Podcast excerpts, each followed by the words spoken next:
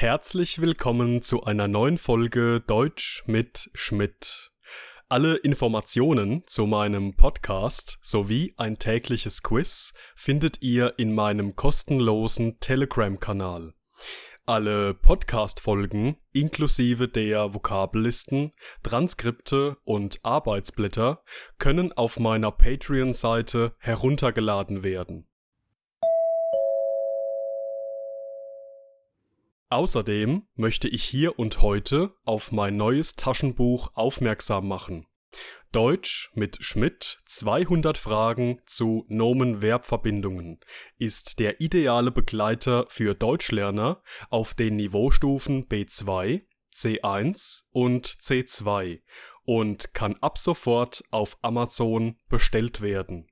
Alle Links findet ihr in der Beschreibung. Heute geht es in meinem Podcast um die Wörter niederschlagen, und niederträchtig, wir starten.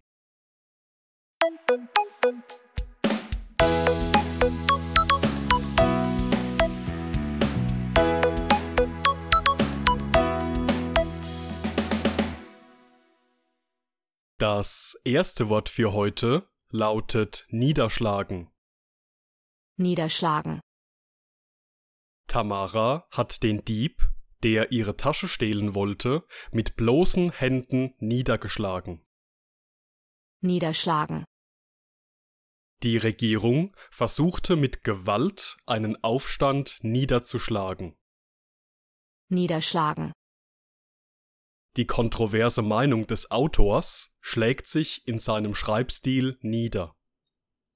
niederschlagen, Als Stefan hörte, dass er seine Prüfung nicht bestanden hatte, war er recht niedergeschlagen.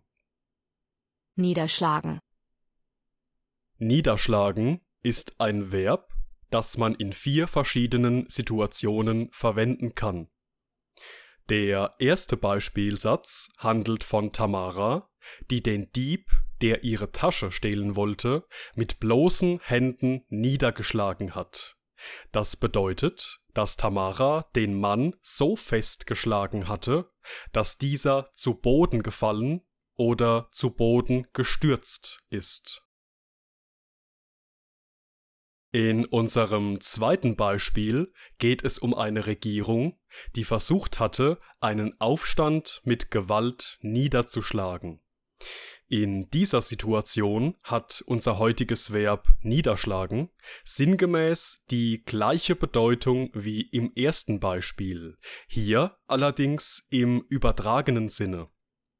Einen Aufstand, einen Aufruhr, einen Streik oder gar eine Revolution niederschlagen könnte man hier übersetzen mit etwas beseitigen oder etwas unterdrücken.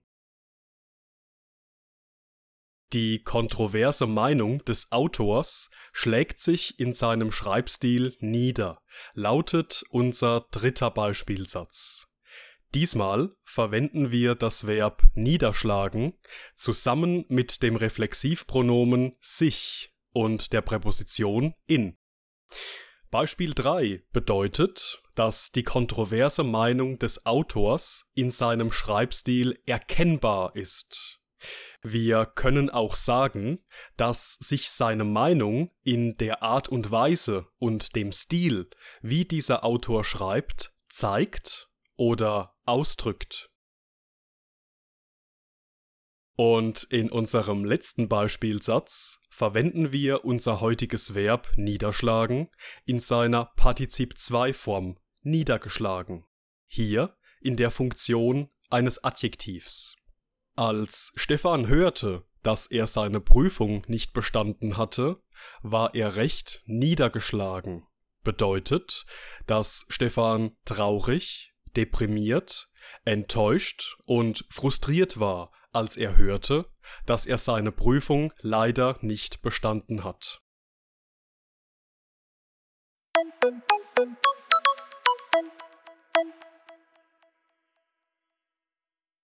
Unser zweites Wort für heute lautet niederträchtig.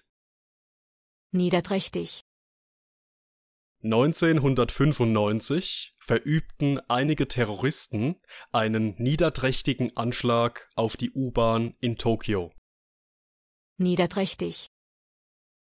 Es war niederträchtig von dem Vertreter, mit der alten Frau Renner einen so teuren und unvorteilhaften Vertrag abzuschließen. Niederträchtig. Der Angeklagte wies die Anschuldigungen des Staatsanwaltes als niederträchtig zurück. Niederträchtig. Das Gericht konnte nachweisen, dass die Frau den Mord aus niederträchtigen Motiven begangen hat. Niederträchtig. Niederträchtig ist ein Adjektiv, das eine ähnliche Bedeutung hat wie verächtlich, verachtenswert, boshaft oder böswillig, schäbig, verwerflich, heimtückisch, hinterhältig oder charakterlos. Wir verwenden es immer in Situationen, in denen eine Person durch ihr moralisch falsches Verhalten auffällt. In unserem ersten Beispielsatz geht es um den im Jahre 1995 verübten niederträchtigen Terroranschlag in Tokio. Das bedeutet, dass die Terroristen besonders hinterhältig, also aus dem Hinterhalt heraus, gehandelt haben und so 13 Menschen getötet und weit über 1000 Menschen verletzt wurden. Es war niederträchtig von dem Vertreter, mit der alten Frau Renner einen so teuren und unvorteilhaften Vertrag abzuschließen, lautet unser zweites Beispiel. Hier kann man niederträchtig mit moralisch verwerflich oder charakterlos übersetzen, da man davon ausgehen kann, dass Frau Renner nicht verstanden hatte, dass sie gerade einen sehr unvorteilhaften, also für sie schlechten Vertrag abschließt. Beispielsatz Nummer 3 handelt von einem Angeklagten, der die Anschuldigungen des Staatsanwaltes als niederträchtig zurückgewiesen hat.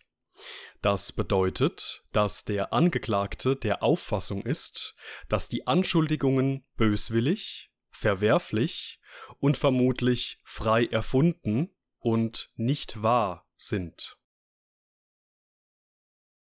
Und in unserem letzten Beispiel geht es um ein Gericht, das nachweisen konnte, dass eine Frau einen Mord aus niederträchtigen Motiven begangen hat.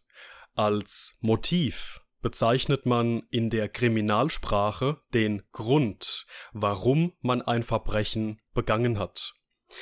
Das Gericht konnte in unserem Beispiel also beweisen, dass das Motiv der Frau niederträchtig, also hinterlistig, hinterhältig und charakterlos war.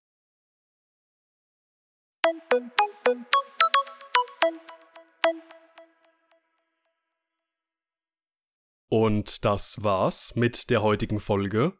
Ich bedanke mich wie immer fürs Zuhören und in diesem Sinne bis zum nächsten Mal.